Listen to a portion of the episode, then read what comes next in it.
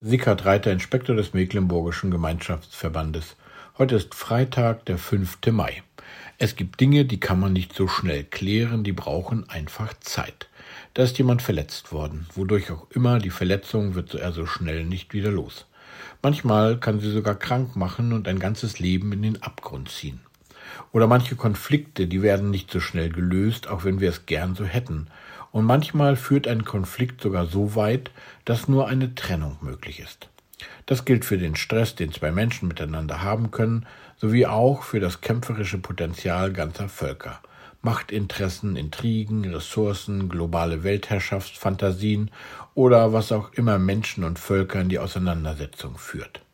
Menschen suchen ihre Vorteile und unterdrücken andere nicht nur in Somalia und Russland, auch in der Ukraine und in Deutschland, sowie auch in den USA und Frankreich oder den Niederlanden, um nur einfach einige zu nennen.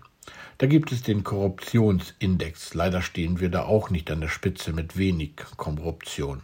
Oder die Pressefreiheit ist in vielen Ländern bedroht. Deutschland ist, Rang, ist in der Rangliste tüchtig nach unten gesackt. Sicher nicht nur, weil sich Reporter bedroht fühlen, sondern auch, weil immer weniger unterschieden werden kann, was denn die Wahrheit ist. Solche Ranglisten geben immer nur einen Einblick wieder und schlimmer geht immer klar. Wir leben in einer Welt, wo wir jeden Tag mit unzähligen Eindrücken und Nachrichten konfrontiert werden, ja fast schon bombardiert. Die Welt mit allen Schlechtigkeiten kommt in unser Wohnzimmer.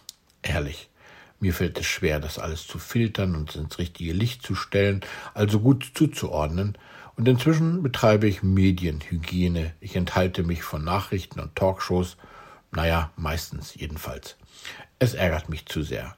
Inzwischen schaue ich mir sogar Rosamunde Pilcher Filme an, was ich früher nie getan habe. Damit will ich natürlich keine Wertung abgeben oder jemanden zu nahe treten. Die Losung für diesen Tag steht beim Propheten Zacharia, da heißt es, ich will die Sünde jenes Landes wegnehmen an einem einzigen Tag. Der Lehrtext ergänzt und erklärt dieses Wort wunderbar, finde ich. Jesus Christus ist die Versöhnung für unsere Sünden, nicht allein für die unseren, sondern auch für die der ganzen Welt. Die Welt, in der wir leben, ist eine gefallene, durch und durch verdorbene Welt. Das gilt für uns Menschen im Einzelnen sowie auch für ganze Völker. Da ist keiner, der Gutes tue, auch nicht einer, stellt die Bibel fest. Eine Welt, die sich nach Erlösung sehnt. Jedenfalls sagt Paulus das über die Schöpfung und die Geschöpfe. Ich finde, ein erschreckender Zustand. Ja, was soll ich sagen? Da ist die Bibel mit ihrer Analyse sehr nüchtern und realistisch. Aber genau dieser Welt, genau diesen Menschen, mir und dir, sagt Gott, es gibt Hoffnung, es gibt eine Lösung.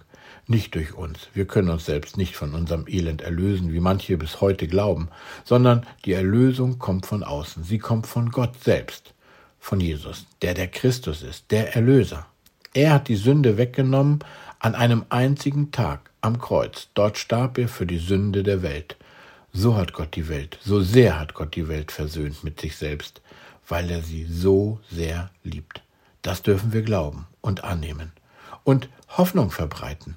Gott sei Dank durch alle Welt, der sein Wort beständig hält und der Sünder Trost und Rat zu uns hergesendet hat.